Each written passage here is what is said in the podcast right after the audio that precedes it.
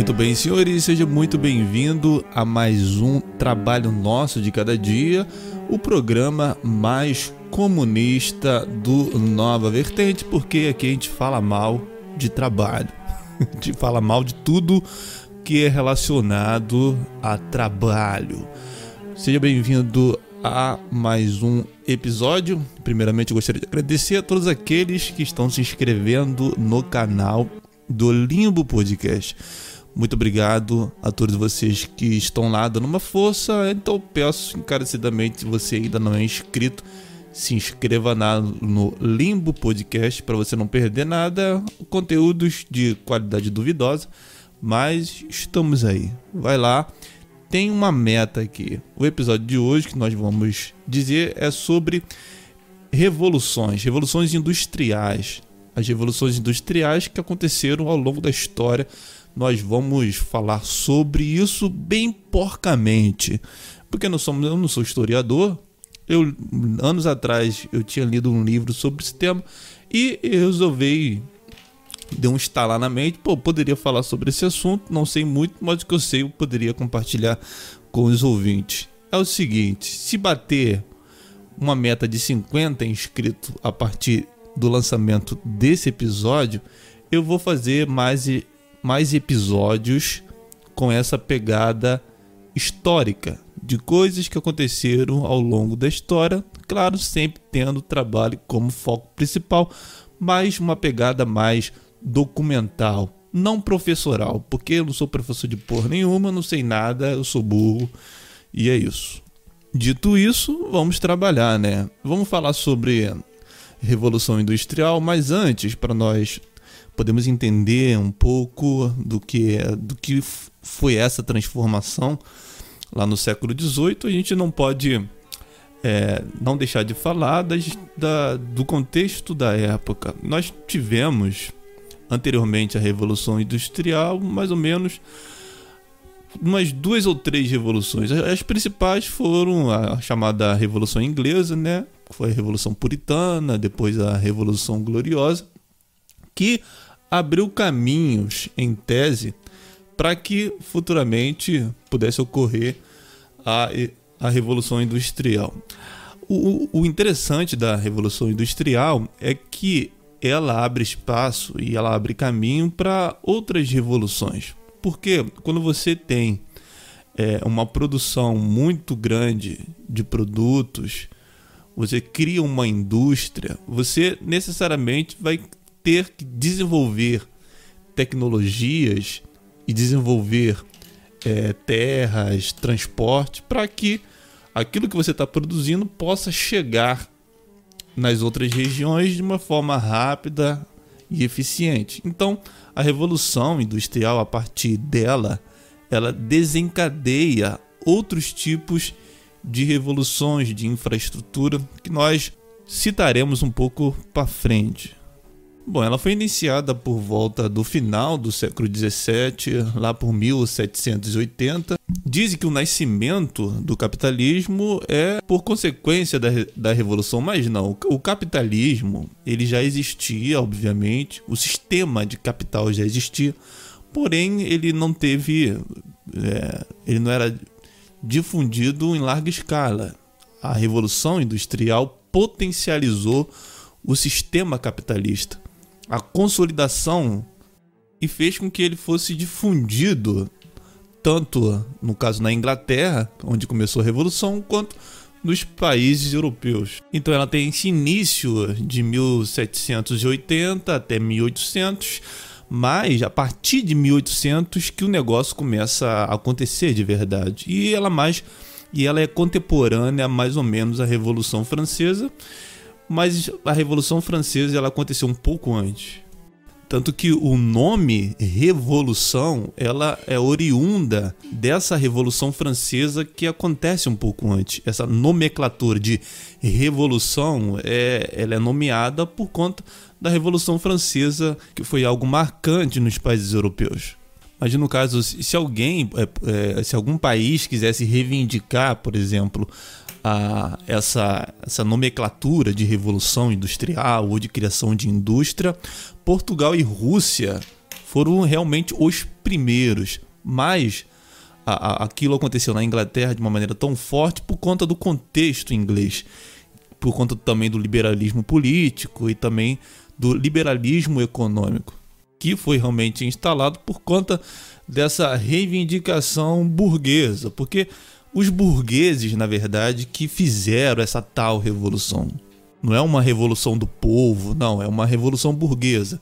São eles que detêm capital, são eles que criam indústria, são eles que têm é, poder de fomentar. Então, na verdade, são eles que é o grande criador e o grande patrocinador dessa revolução. Então, o que vai possibilitar a revolução industrial? Primeiro, que é o liberalismo econômico e político, a ascensão da classe burguesa, o acúmulo de, de matéria-prima na região e os processos de industrialização que eles criaram.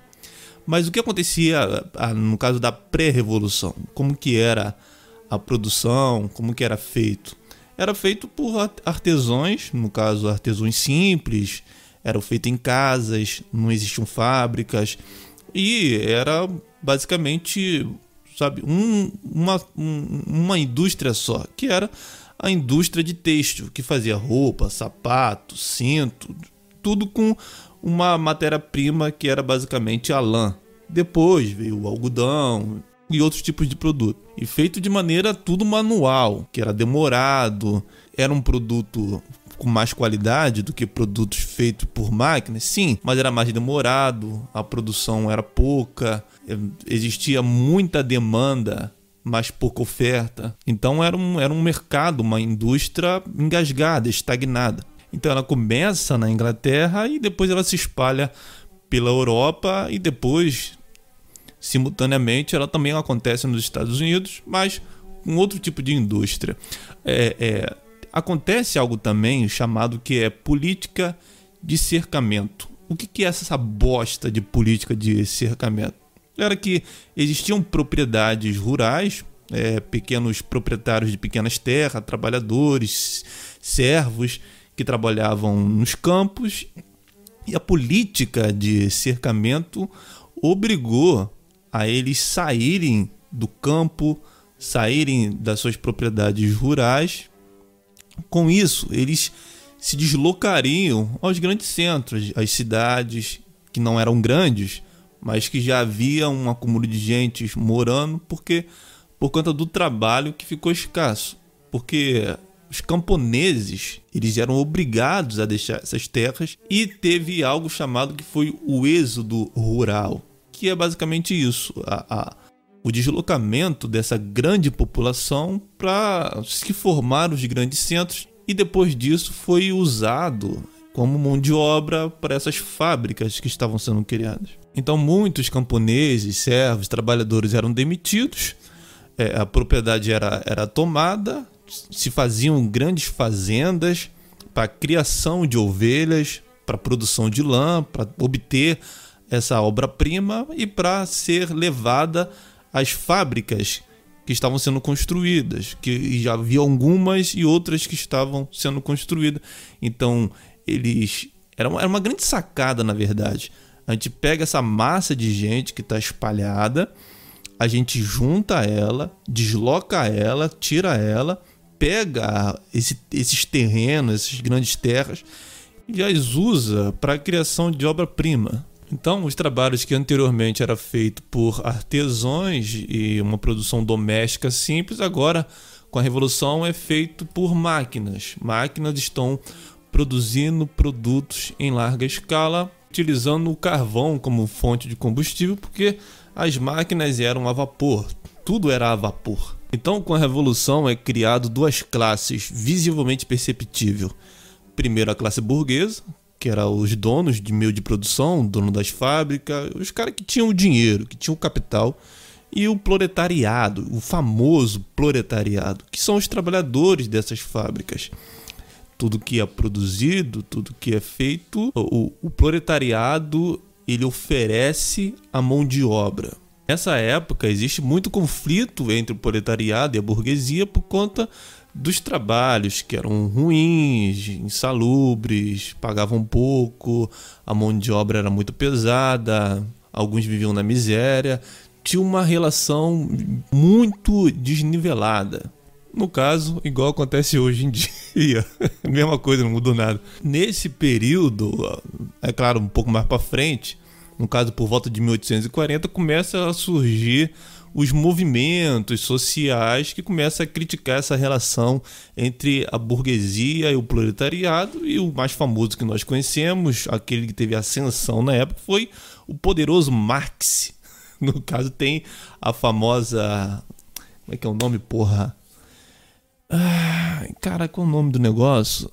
É, Manifesto Comunista, que critica, obviamente, de uma maneira muito, muito distópica e completamente louca, esse sistema.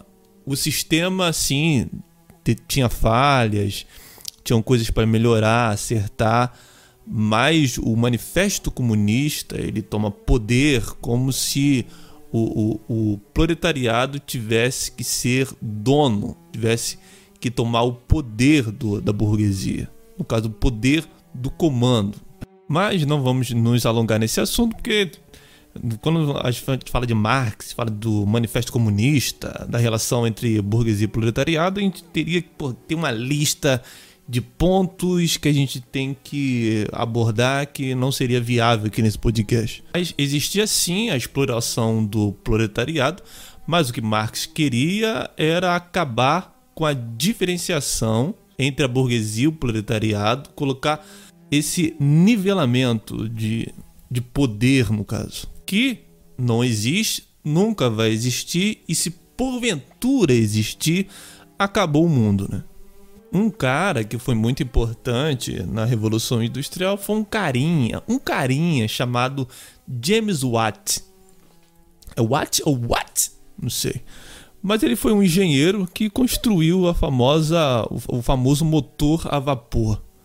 Ele, com a invenção dele, com a criação dele, foi que deu, foi dado um grande passo nas construções de grandes máquinas, motores, tudo a vapor. Com isso, obviamente, ele foi obrigado a trabalhar para o governo e depois, futuramente, ele foi patrocinado e ele obteve é, materiais melhores para a produção dessas máquinas que, obviamente, ao longo do tempo, elas foram ficando mais eficientes. Mas um ponto, não menos importante, a, a revolução ela só conseguiu realmente acontecer por conta do liberalismo político porque a relação burguesa, com, com o governo era muito, era muito danosa, porque ela emperrava, era burocrática.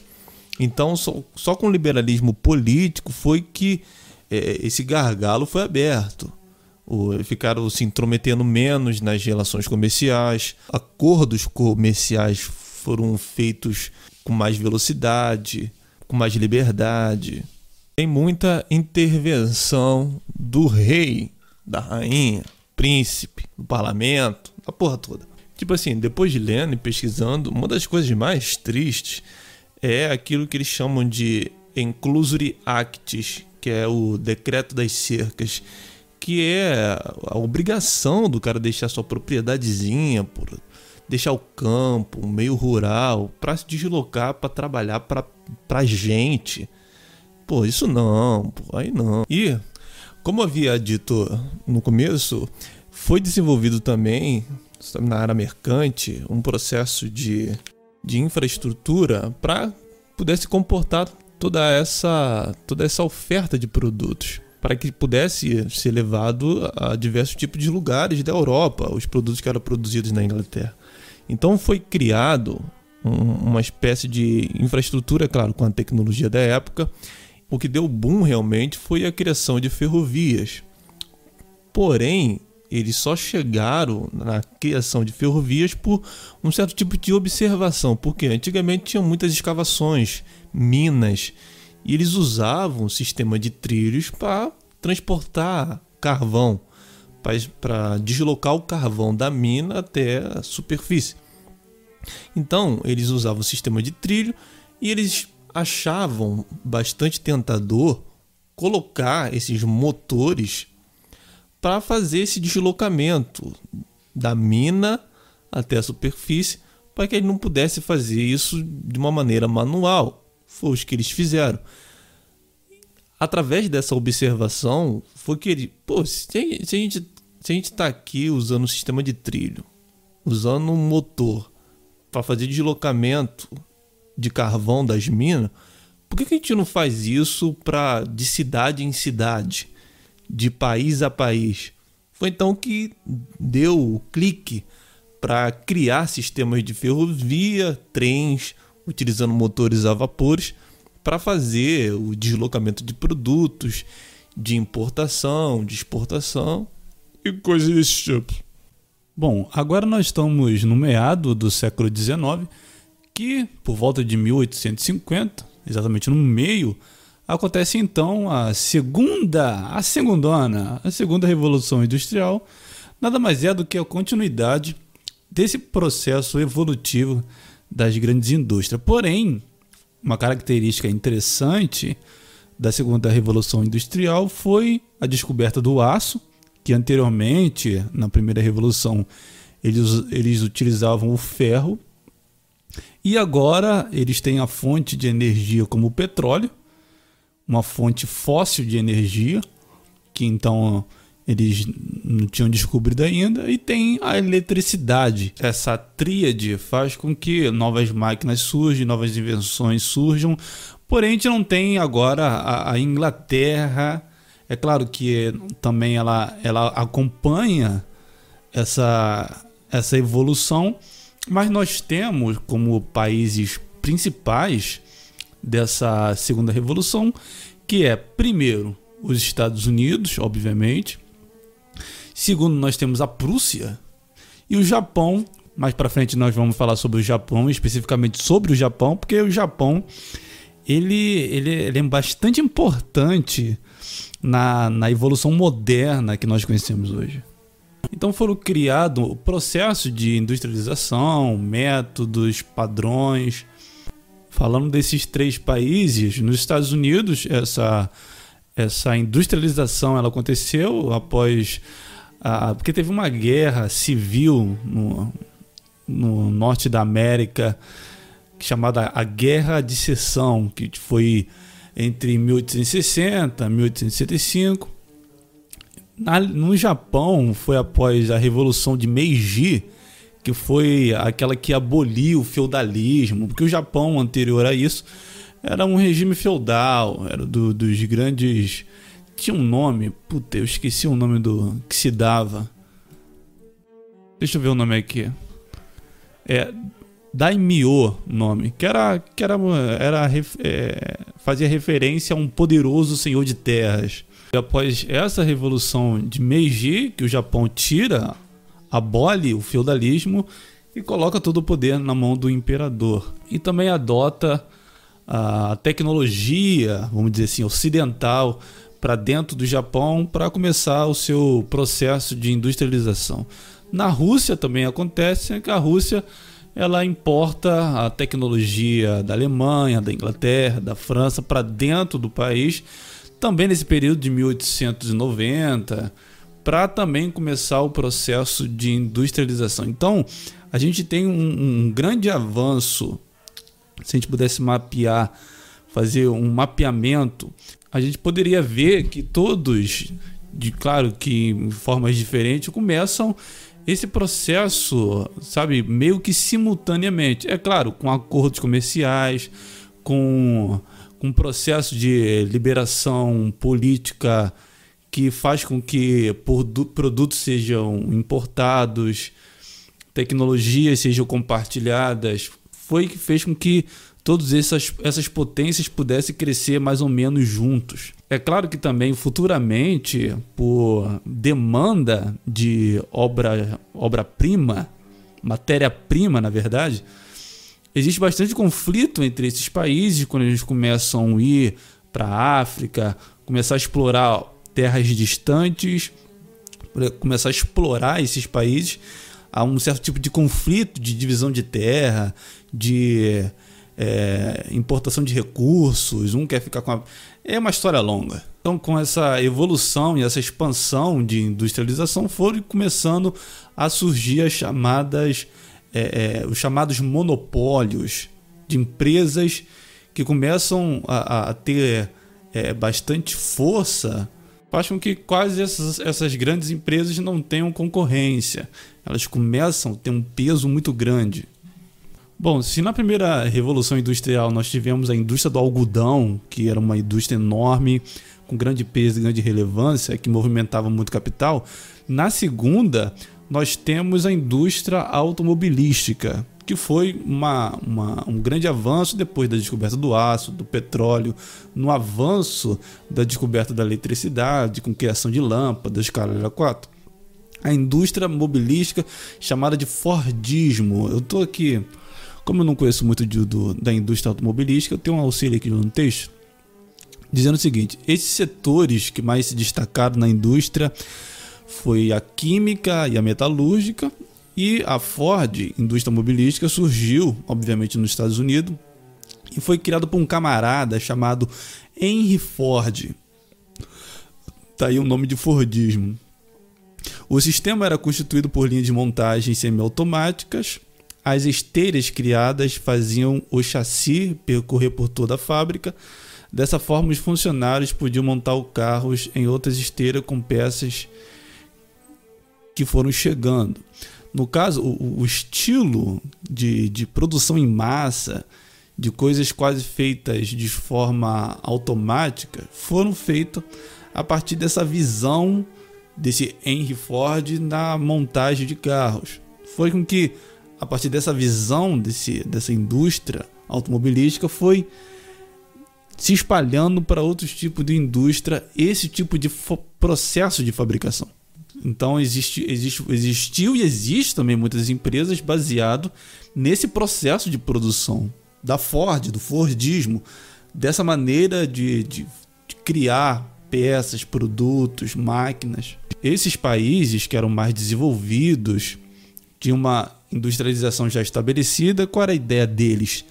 Levar e expandir essa industrialização para outros países, países menores, países que não eram tão desenvolvidos assim. Esse processo de expansão tem dois nomes que deram, que é o imperialismo e o neocolonialismo. Bom, todos nós aqui conhecemos o imperialismo europeu, é, em busca de consumidor, matéria-prima, Conferência de Berlim, divisão da Ásia, da África, conflito entre os países europeus, guerra e revoltas internas, resistência, Gandhi. Nós temos tudo isso no pacote. Bom, eu havia falado do Fordismo, não falei do Taylorismo, que é um outro tipo de método de produção. Ela tinha um objetivo, mais ou menos, de meio que racionalizar o trabalho. Ela tinha intenção de aumentar o lucro mais fragmentado com o máximo possível de trabalho. Enquanto o Fordismo ele se preocupava numa produção em grande escala, numa padronização de fábrica, de linhas de montagem, de ritmo mais dinâmico, o Taylorismo ele usa um outro tipo de visão. O funcionário ele ganhava de acordo com aquilo que ele produzia, ele tinha um grande um grande nível de subordinação, o, o, a divisão de tarefas era em menor quantidade, menor escala.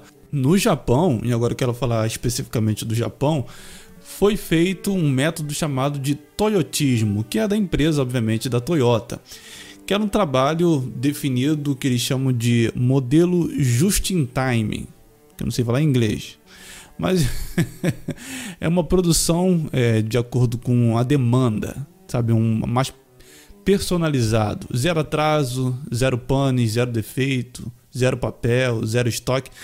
É um método de produção de acordo com a demanda, de uma maneira muito personalizada, sabe, sem desperdício, como se fosse um método limpo de se fazer.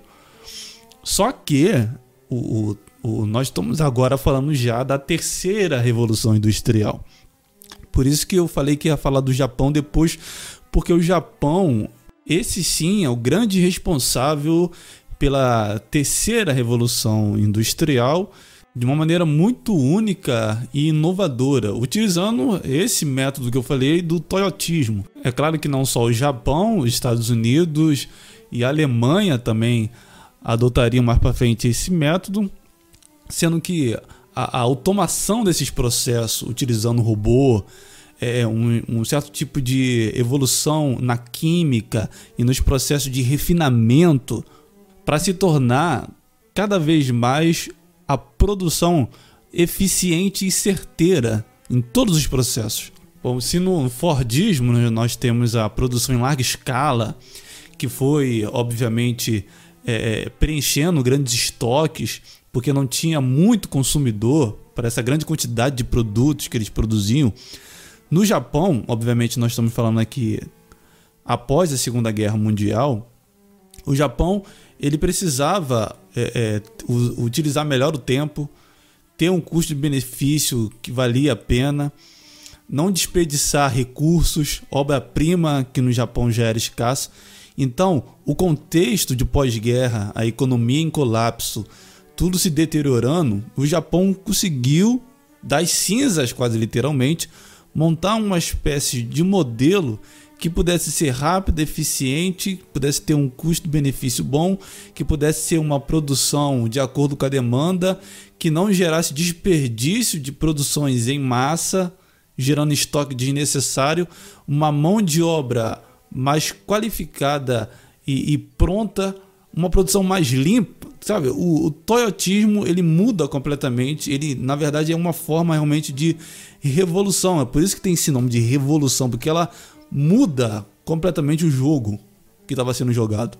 Bom, agora que falamos sobre as três revoluções industriais de maneira bem porca e de uma maneira muito rasa, nós vamos falar sobre a chamada Indústria 4.0 ou, por mais os ortodoxos, a quarta revolução industrial. Bom, em 2016, um alemão chamado Klaus Schwab ele lançou um livro chamado A Quarta Revolução Industrial.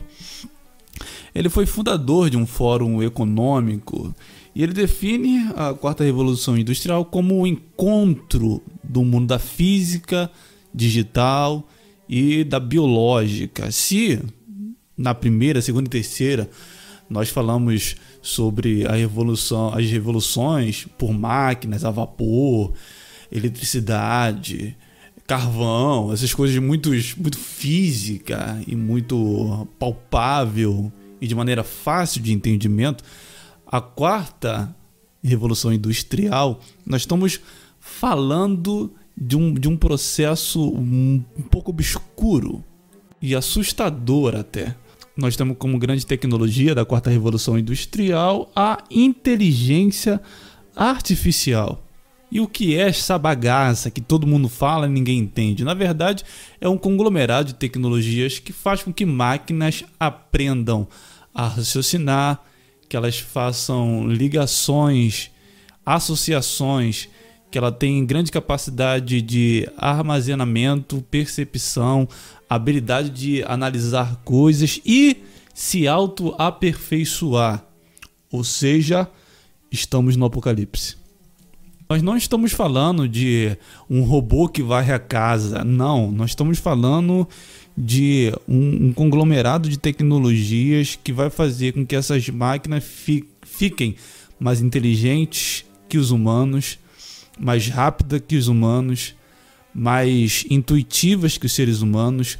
Com tudo que o ser humano é, ela tem capacidade de ser mil, dois mil, três mil por cento a mais do que qualquer ser humano. Elas trabalham, elas trabalham também em forma de algoritmo, então quanto mais a, o, o ser humano vai mudando ao longo do tempo, essas máquinas elas preveem essa mudança e elas já se atualizam, se aperfeiçoam para possíveis mudanças. É claro que essa tecnologia entrando nas indústrias, entrando nos processos produtivos, ela faz com que muitas profissões morram porque outrora o cara era pago, contratado, fazia curso para desenvolver certos tipos de tarefa. Hoje, com inteligência artificial, esses processos de produção é quase que automático. Quando há algo de errado, a máquina ela já, ela já tem a solução, ela já ela mesmo se conserta, ela mesmo cria ferramentas para se autossustentar. Então, com a inteligência artificial, nós temos a robótica, a realidade aumentada, nós temos a nanotecnologia, big data, impressão 3D, biologia sintética. Você pode dizer, não, mas tudo isso é para melhoria do consumidor, melhoria das pessoas, e eu até concordo com isso. Porém, a gente não sabe qual é o, o teto disso, a gente não sabe qual é o limite, a gente não sabe como que essas coisas podem evoluir e de uma maneira prejudicial, porque todas as revoluções nós temos benefícios e malefícios. Ora, para que isso possa caminhar, nós temos que ter mais benefício do que malefício. Porém, meu filho, com a inteligência artificial, a gente meio que maqueia os possíveis malefícios que isso causa. Alguns já são detectáveis e já existem documentários extensos falando sobre isso, e outros não. Quando bater, quando a gente chegar perto do teto, a gente vai ver o, o quão prejudicial é isso. No, no, ano de 2015, esse Klaus ele publicou um artigo e são palavras dele. Ele diz o seguinte: ah, deixa eu, deixa eu ler aqui o, o trecho do artigo. Ele fala o seguinte: a automação substituindo a força de trabalho em toda a economia a substituição pura e simples dos trabalhadores por máquinas poderia acentuar a lacuna entre o retorno do capital e do trabalho. E ele diz mais: em sua forma mais sombria e desumana, a quarta revolução industrial tem o potencial de robotizar a humanidade e nos desapropriar dos nossos corações e alma. Ou seja, após isso é só o anticristo montado num cavalo e a gente esperando Jesus voltar. Jesus está voltando, hein? Sei lá, esse negócio de algoritmo é o que mais me assusta. Porque às vezes, eu não sei se já aconteceu com vocês, ouvintes, mas por exemplo, eu tô. Às vezes eu não tô nem é, de pesquisando, digitando nada, eu só tô apenas pensando. Aí eu comento ou falo alguma coisa sobre, sei lá, uma um mouse do computador que eu quero comprar. Só que eu não pesquisei, não digitei. Eu só ou pensei, não sei se é, não, não tem esse tipo de tecnologia ainda de ler pensamento, mas às vezes tu só pensa, ou você fala uma vez ou outra, aí você entra no Google, na internet, algum site, no YouTube, tá lá o anúncio de mouse de teclado para você comprar. Ou seja, não, não é apenas, ah, porque não, isso pode ser benéfico, porque a inteligência artificial, os algoritmos, ele entende o que você quer e obviamente eles te ofertam porque eles querem o seu conforto. Eles não querem que você, ele não quer que você demande energia pesquisando. Não, cara, isso, isso é quase que um, é quase que eles estivessem, sabe que as pessoas que tá conversando e, e tem uma outra pessoa querendo fofocar, ela fica, ela fica um pouco perto da pessoa que está conversando para ela poder ouvir e ela dá uma esticada de pescoço, sabe? Ela, ela acha que ela tá que as pessoas não estão percebendo ela, mas dá para perceber que ela tá próxima só para escutar a conversa. Esse é o Google. O Google fica ouvindo nossas conversas, aquilo que a gente fala, aquilo que a gente dialoga para oferecer produtos.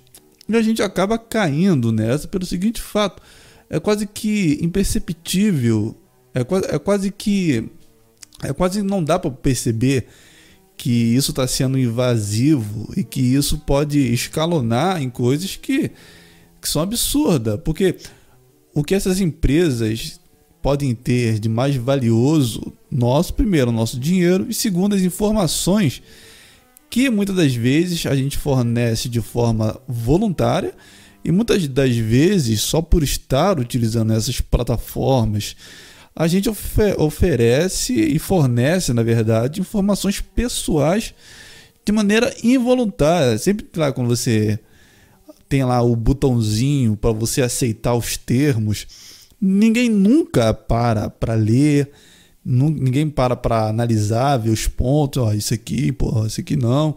Não, ninguém lê. E também é quase que ou você aceita ou você está fora da minha rede social.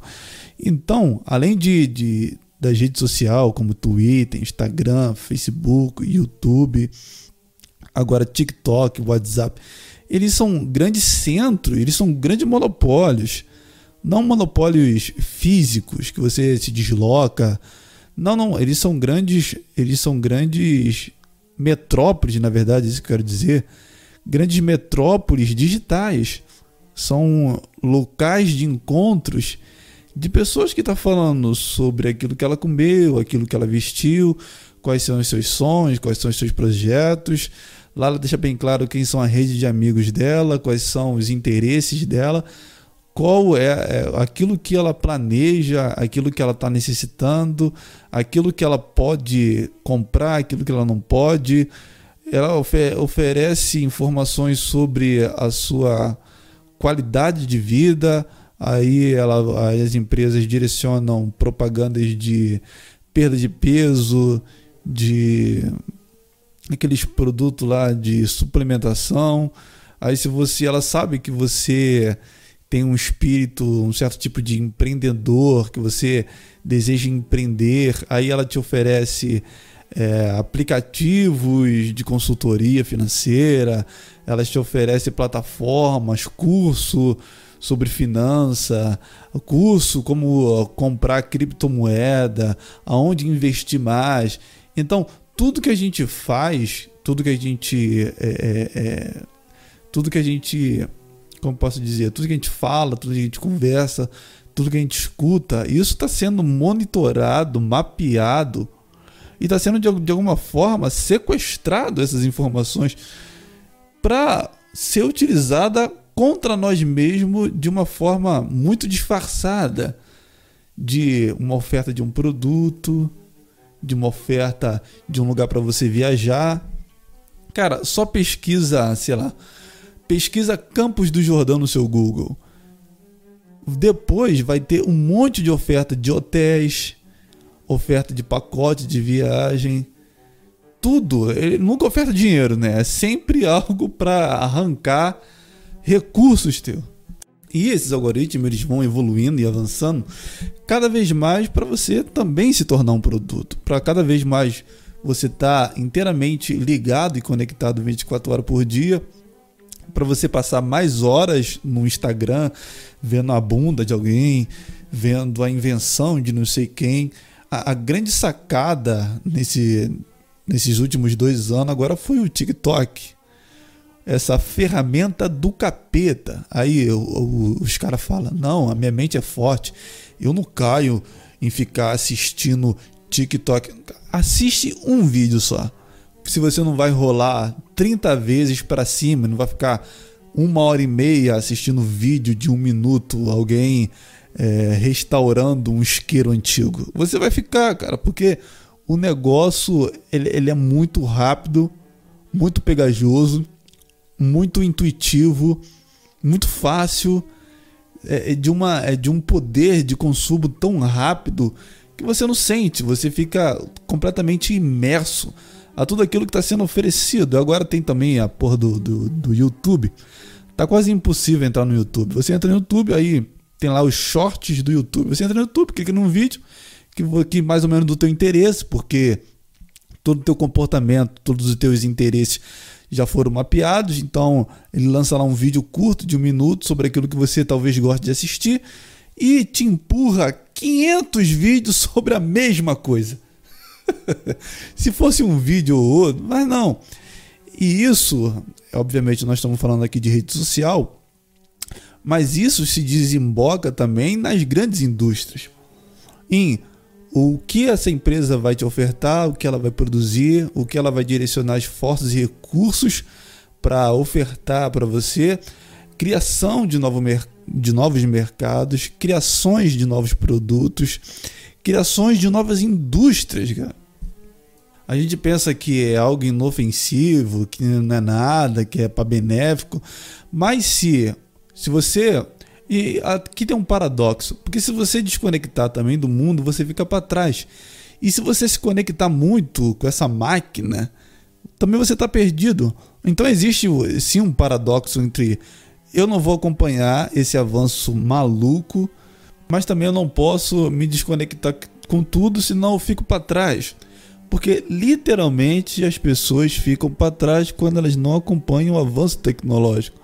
Só que a gente chegou num processo tão destrutivo que se você realmente acompanhar todas as tendências tecnológicas, todo tipo de ferramenta que está sendo criada com inteligência artificial, com programação, com algoritmo, você não vai ter outra vida, porque você já vai estar tá totalmente imerso nesse mundo e não é, é, e, e resistir à tentação é muito difícil. Eu não sei se vocês viram a entrevista do Elon Musk no Joel, Joel Rogan, que ele fala sobre inteligência artificial e ele fala que ele, que ele ficava tentando não advertir, mas alertar as grandes empresas sobre o avanço da inteligência artificial, que era meio perigoso, que era bom eles irem com cautela, com um pé no freio, porque vai dar ruim. Vai dar ruim. Porra, se o Elon Musk, piroca das ideias, fala um negócio desse, é para você levar em conta, né? E ele fala que o grande desafio, na verdade, é a junção entre o humano e a máquina. Porque ele fala que o grande problema do ser humano é a falta. Ai, como é que eu posso. De. de...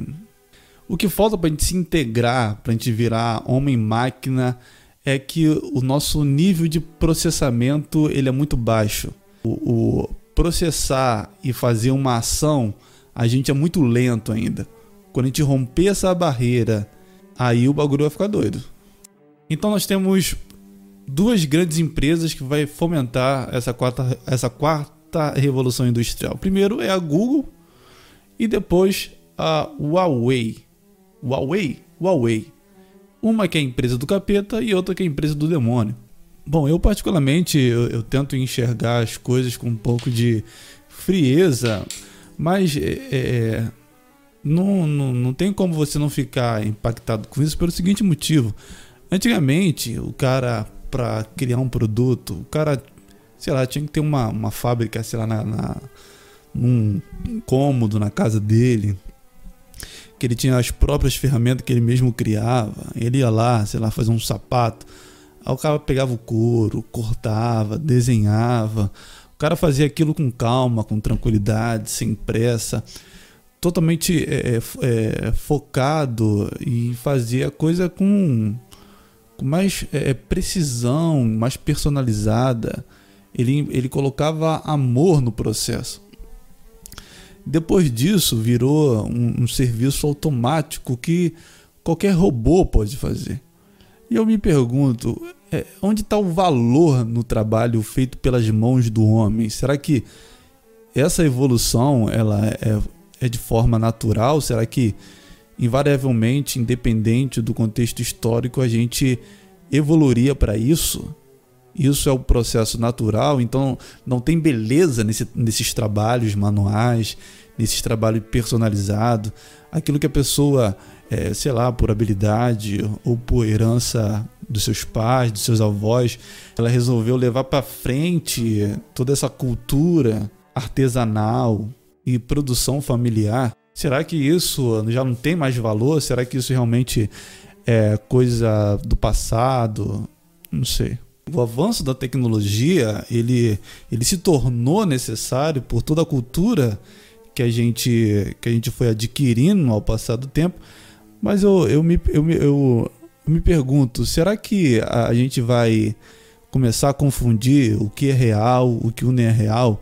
Porque eu tenho para mim que a gente começa a colocar a internet, as interações na internet, como se fosse realmente a vida real. E tudo se, se torna tão superficial, tão banal, descartável. Tudo a gente tem razão, tudo a gente tem uma opinião, tudo a gente tem um raciocínio, tudo é muito imediato, tudo é muito explosivo, tudo é muito sanguinário.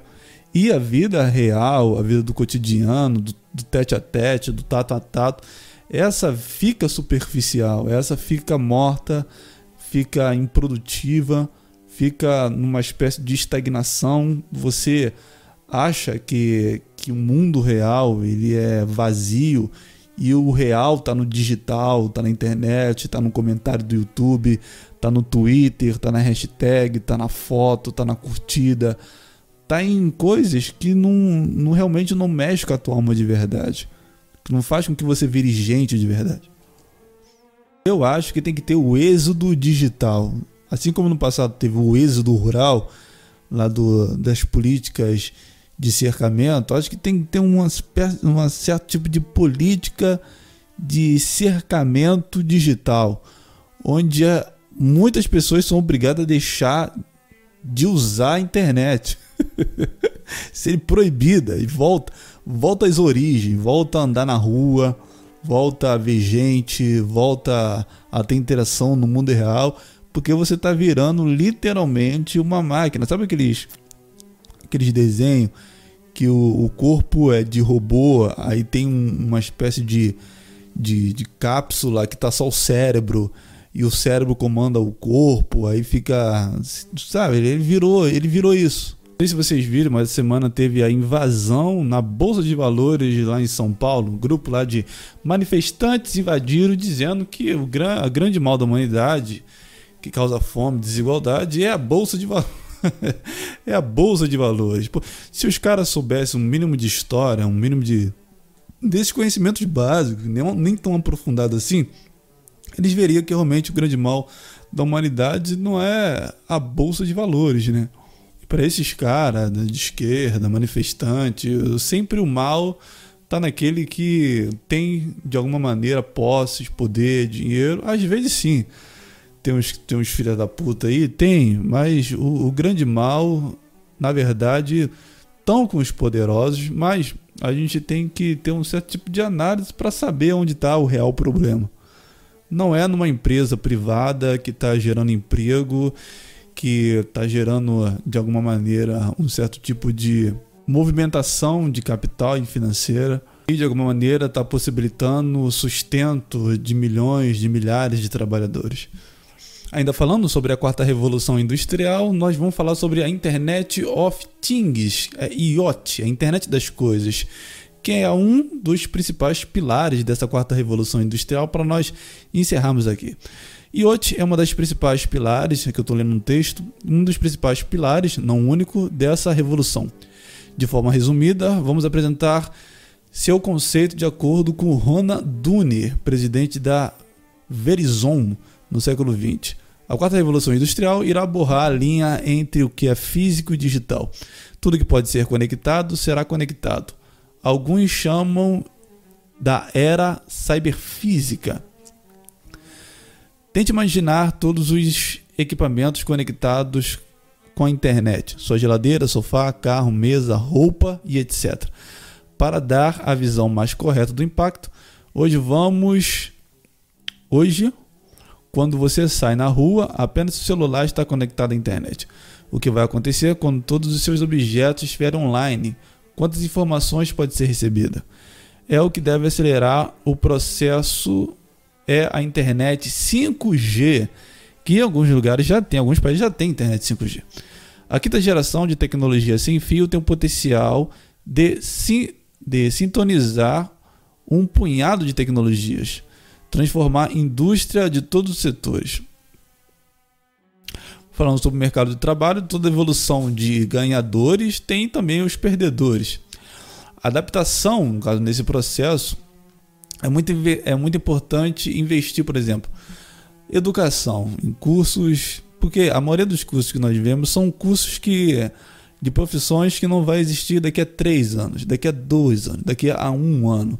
Então, a maioria das coisas que, por exemplo, o jovem, lá, seus 18, 19 anos, 20, às vezes não quer fazer uma faculdade, mas ele quer fazer um curso técnico, trabalhar numa determinada área. Porém, antes dele, escolher esse curso, antes dele ele ingressar, investir num certo tipo de, é, de curso que ele queira fazer, ele tem que fazer uma análise realmente de mercado, com a projeção do, do curso que ele vai fazer se a profissão vai existir daqui a cinco anos, qual a possibilidade de crescimento.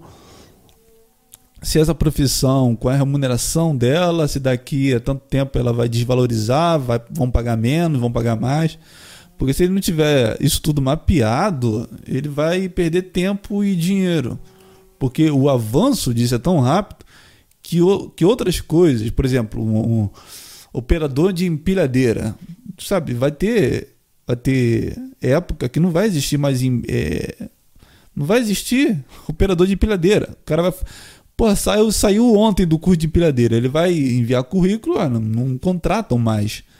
É uma profissão extinta. É claro que hoje tem, mas tu não sabe se daqui a seis meses vai ter. É meio nebuloso tudo isso. We'll not be able to hold a candle to AI. Hmm.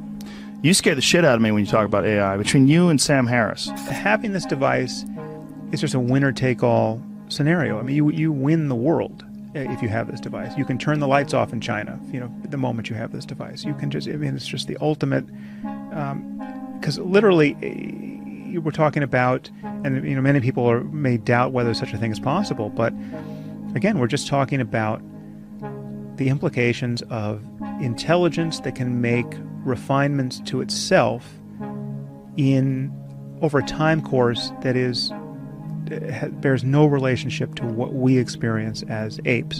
It made me shit my pants. I, eh, talking about AI, I, I realized like, oh, well, this is a genie that once it's out of the bottle, you're never getting it back in. That's true. Right. So you're talking about a system that can make changes to its own source code um, and become better and better at learning and more and more knowledgeable and has instantaneous. If we give it access to the internet, it has instantaneous access to all human and machine knowledge and uh, it does you know thousands of years of work every every day. There was a video that you tweeted about one of those Boston Dynamic robots, and yeah. you're like, in the future it'll be moving so fast you can't see it without a strobe light.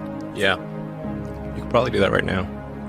And no one's really uh, paying attention too much, other than people like you or people that are really obsessed with technology. All these things are happening, and these robots are. Did you see the one where PETA uh, put out a statement that you shouldn't kick robots? Probably not wise. For retribution. Their, their memory's very good. I bet it's really good. It's really good. I bet it is. Yes. And getting better every day. It's really good. I mean, our intuitions completely falter to, to, to capture just how immensely powerful such a thing would be, and there's no reason to think this isn't possible. I mean, the, only, the, the most skeptical thing you can honestly say about this is that this isn't coming soon, right? Like this is not. But to say that this is not possible makes no scientific sense at this point. There's no reason to think that a sufficiently advanced digital computer can't can't instantiate general intelligence of the sort that we have. It feels like we are the biological bootloader for AI. Effectively, we are building it and then we're building progressively greater intelligence, and the percentage of intelligence that is not human is increasing. And eventually, we will represent a very small percentage of intelligence. The intelligence has to be at bottom some form of information processing. And if we get the algorithm right with enough hardware resources, and the, the limit is definitely not the hardware at this point, it's, it's the, algorithms, um, there's just no reason to think this can't take off and, and scale, and that we would be in the presence of something that is that is uh, like having an an alternate human civilization in a box that is making thousands of years of progress every day. But the, the AI is informed, strangely, by the human limbic system. It is in large part our id writ large. How so? We mention all those things, the sort of primal drives, mm-hmm. all the things that we like and hate and fear. They're all there on the internet. They're a projection of our limbic system. That's true. This can do human level intellectual work, but just a million times faster. And again, this totally undersells the prospects of superintelligence. I, I think you know human level intellectual work is is um, uh, it's going to seem pretty paltry in the end. But if you just imagine just speeding it up, if you imagine if, if we were doing this podcast, imagine how smart I would seem if between every sentence I actually had a year to figure out what I was going to say next, right? And so I say this one sentence, and you say, you ask me a question, and then in my world, I just have a year. I'm going to go spend the next year getting getting ready for you know, for Joe, and it's going to be perfect. Ultimately, I can change my my ability to work faster. I mean, like we're, we're talking about software that can change itself. You're talking about something that that becomes you know self improving. So there's a compounding function there, but the point is, it's unimaginable uh, in terms of how uh, how much change uh, this could affect. And you feel like this is decades away or years away from being too late. If you have this fatalistic attitude and you Yeah. feel like it's going, to, we're in a almost like a doomsday countdown, It's not necessarily a doomsday countdown. It's it's a out of it could be- control countdown. Out of control. Yeah, people call it the singularity, and uh, that's that's probably a good way to think about it. It's, it's a singularity. It's hard to predict, like a black hole. What what happens past the event horizon? Right. It's So once it's implemented, it's very different because it it will Once be the able to out of the bottle, what's Right. going to happen? and it will be able to improve itself. Yes. That's where it gets spooky, right? The idea that it can do thousands of years of innovation, very very quickly, Yeah. and then we'll be just ridiculous. Ridiculous. we will be like this ridiculous biological shitting pissing thing trying to stop the gods no stop we like we like living with a finite lifespan and, and watching you know norman rockwell paintings It could be terrible, and it could be great. It's not clear. right But what, one thing is for sure: we will not control it. do you think that it's likely that we will merge somehow or another with this sort of technology and it'll augment what we are now or do you think it will s- replace us Well, that's the scenario. The, the, the, the merge scenario with AI is the one that seems like probably the best. Like For if- us. yes. Like if you if you can't beat it, join it. that's yeah you know, um, from a long-term existential standpoint, that's like the purpose of Neuralink is to create a high bandwidth interface to the brain such that we can be symbiotic with AI. Because we have a bandwidth problem. You just can't communicate through your fingers, it's too slow. what's the idea behind it like what are you trying to accomplish with it like what would you like best case scenario I think best case scenario we effectively merge with AI, uh, where we AI serves as a tertiary cognition layer, uh, where we've got the limbic system, um, kind of the you know, primitive brain essentially. You've got the cortex. So you're, you're currently in a symbiotic relationship. Your, your cortex and limbic system are in a symbiotic relationship, and generally people like their cortex and they like their limbic system. I haven't met anyone who wants to delete their limbic system or delete their cortex. Everybody seems to like both. And the cortex is mostly in service to the limbic system. The cortex is trying to make the limbic system happy. That's what most of that computing power is. Now, if, if we do have a third layer, which is the AI extension of yourself, that is also symbiotic. Um, and there's enough bandwidth between the cortex and the AI extension of yourself such that the AI doesn't de, de facto separate, then that could be a good outcome. That could be quite a positive outcome for the future. so instead of replacing us it will radically change our capabilities Yes, it will, it will enable anyone who wants to have superhuman cognition. Anyone who wants can just do it, in theory. And if that's the case, then, and let's say billions of people do it, then the outcome for humanity will be the sum of, of human will, the sum of billions of people's desire for the future. And but that, that be a- billions of people with enhanced cognitive ability how much different are you talking about when you say radically improved like what do you mean know, it's kind of like how much smarter are you with a phone or computer than without? It's you're vastly smarter, actually. You can answer any question pretty much instantly, any calculation. Your phone can remember videos, pictures, everything perfectly. Uh, that's the that your phone is already an extension of you. You're already a cyborg. You don't even well most people don't realize they are already a cyborg. That phone is an extension of yourself. The communication rate between you and the cybernetic extension of yourself that is your phone and computer is slow. It's very slow. That it's like a tiny straw of information flow between your biological self and your digital self.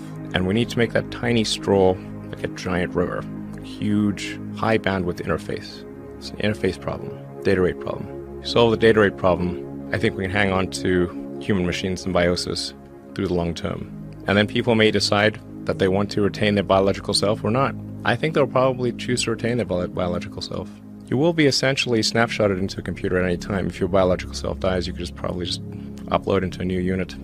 This is just inevitable. Again, going back to your when you decided to be, have this fatalistic viewpoint. So you warned, you tried to warn people. You talked about this pretty extensively. I've read several interviews mm-hmm. where you talked about this. It- it- for sure, you're you're getting the warning out to some people. I try to convince people to slow down, slow down AI, to regulate AI. This was futile. I tried for years. This seems Nobody like a scene in a movie Nobody where listened. the robots are gonna fucking take over, and you're freaking me out. No one seemed to realize where this was going.